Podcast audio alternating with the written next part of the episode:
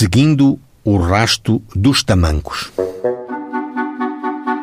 Acusou o Ministério Público que o arguido Augusto Falcato, cujo estado, filiação e naturalidade se ignora, no dia 26 de janeiro de 1896, de tarde, inutilizou uma colmeia pertencente ao queixoso Maximiano Carreiras, a qual se achava colocada no Val d'Águia e, em seguida, furtou o mel da mesma no valor de 480 reis. O dono das colmeias chegou ao arguído pelo rastro dos tamancos, que trazia calçados. Foi julgado.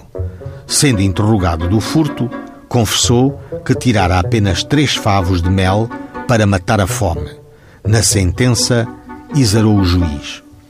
Em vista da confissão do réu e depoimentos das testemunhas de acusação, julgo esta procedente e provada e o réu em curso na sanção penal do artigo 421, número 1 do Código Penal.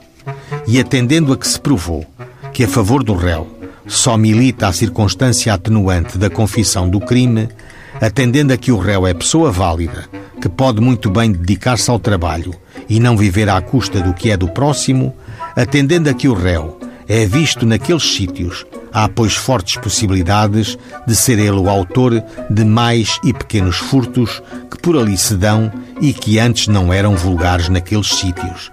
Atendendo, além disso, a que o mesmo sustenta uma mulher em sua companhia, não sendo conhecido que esta tenha rendimentos próprios, por estes fundamentos, que são circunstâncias agravantes, condena o réu em quatro meses de prisão correcional, levando-lhe em conta a prisão preventiva já sofrida.